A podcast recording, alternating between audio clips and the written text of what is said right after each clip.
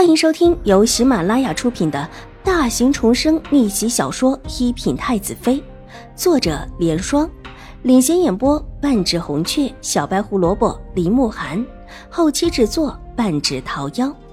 喜欢宫斗宅斗的你千万不要错过哟，赶紧订阅吧！第四百二十九集。等马车停妥，秦婉如带着韦茂和玉洁一起下了马车，直接进了这家铺子。到里面一看，发现里面的范围竟然比方才的那家还要大，怪不得门口能够写上“百年老店”这样的字号。这百家之内可是有朝廷更替的，能够称得上百年老店的，可不是一般的店面能够做到。这家就只是一层，但店面开阔，柜台众多。秦婉如一个一个的看过去。最后，在一套猫眼石头面的饰品前站住了。猫眼石看起来没有红宝石那般的出彩，乍一眼看去暗淡了一些。所以看到这一套头面的几乎没有人，大家都往红宝石所制的首饰处看去。伙计一看，终于有人过来，急忙跑过来介绍：“这位小姐，这是我们店里的大师定制的，虽然只是猫眼石，但是在阳光下会闪出不一样的光彩。”而且制作的也很精巧，把整块猫眼石按不同的大小圆形制成的。这套头面有一只簪子、一朵市花、两只耳坠，外加一条项链组成。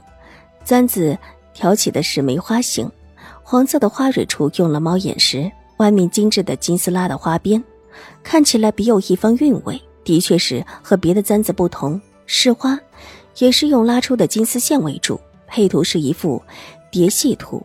而两叠之间的那几朵碎花中的花蕊，俱用的是猫眼石，形状微微的有一些不同，但乍看上去却很是相似。配上金丝线缠绕成的蝴蝶，既精致又漂亮。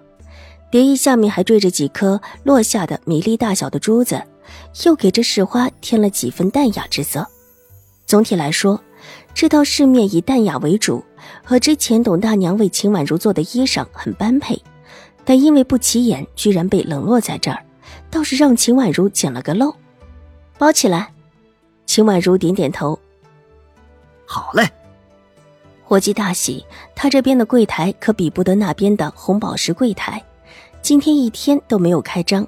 听玉洁这么一说，立时来了劲，一边叫人带玉洁去付账，一边把这套头面小心的包起来，还凌厉的向着秦婉如介绍：“这位小姐。”这道头面算起来算是我们这里的镇店之宝了，只是没人识货，倒是啊，让小姐您选了个好。镇店之宝，秦婉如微微一笑，倒不是不相信。她这一路看过来，的确觉得这工艺是最漂亮、最精致的。当然是镇店之宝了，这还是才拿来的。如果早早的拿来，即便在这里没人注意，也必然会被识货的人买走了。小姐的运气不错，伙计呵呵的笑道，手下却不慢。为什么说是镇店之宝？秦婉如感兴趣的是这个方面，微笑着问道。伙计抬起头来，左右看了看，才压低了声音：“这套头面可是我们掌柜的今天才拿出来的，是我们这里最好的师傅做出来的。我们店铺里最好的师傅，可不是谁想求就能求得他制饰品的。”你们店铺里的师傅还不愿意制饰品？秦婉如一阵讶然，她是真的惊讶，这师傅架子可真是大。那是当然，你也不看看，我们可是百年老店，如果没有这种级别的大师坐镇，又怎么算得上是百年老店？许多客人都是慕名而来的，想要大师定制，但大师啊接单要看心情，大多数时候是其他的师傅接的单。哎，您看那边。那边还有人在请这位大师出手。伙计伸手一指转角处的一个柜台，那里也有专门的伙计在接待，但却没有看到货物。那边便是定制的地方，小店可以根据客人提供的宝石定制首饰，但是啊，呃，想请这位大师出手，可难了。他们是不知道，其实大师的这套头面早已摆在柜台里。小姐可不是好运气。听他这么一说，秦婉如也乐了，唇角勾起，这么一算，可不就是自己好运气吗？玉洁这会儿已经付了账过来，把票据给伙计看了。伙计接过之后，笑嘻嘻的把头面递给玉洁。饰品既然已经买到，秦婉如也就没有再逗留，转身就要往外走。他出来的时候也不短了，这个时候也应当回去了。他这里才离开柜台，正往店门口走去，柜台那边匆匆的过来一个人。也是店里的伙计，走到之前替秦婉如包扎的伙计边上，抹了一把汗，问道：“哎呀，那套猫眼蛇头面呢？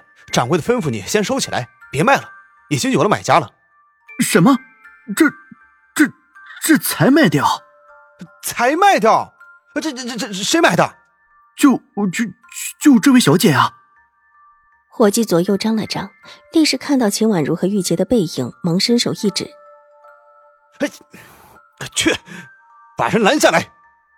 这套头面已经被人定下了，不能再卖了。可人家已经付了钱了，那又如何？你可知道定下这套头面的是哪家小姐？”后面的伙计压低声音道：“不知道。”前面的伙计摇了摇头，看了看秦婉如已经走到门口的背影。哎呀，那可是永康伯府的小姐，掌柜也巴结着呢，这才想把这套头面是大师制作的说了出来。那位小姐一听是我们店里的大师作品，立时就要了。后面的伙计也看到了秦婉如两个的背影，真的急了，跺了跺脚，转身往里跑，一边跑一边道：“我得去禀报掌柜的。”这事我们处理不了。永康伯府固然不能得罪，但走出去的那位小姐看起来气度也不凡，也不知道是哪家的小姐，他们店里也是得罪不起。想了想，还是让他们自己解决的为好。后来的伙计跑了，之前的伙计有一点傻眼，看了看秦婉如，这时候正踏出店铺的大门，忽然松了一口气，走了就没事了。就算是永康伯府的那位小姐闹起来又如何？走了还能追回来不成？世家小姐也是要脸的。但下一刻，伙计的脸色僵硬了起来，眼睁睁看着一位小姐带着两个丫鬟，气势汹汹的从后面赶过来，伙计便有点慌了。他不用猜也知道，这来者不善的小姐肯定是永康伯府的小姐，不由自主的从柜台后面出来，首饰是他卖的。真出了事儿，他也逃不了。本集播讲完毕，下集更精彩，千万不要错过哟。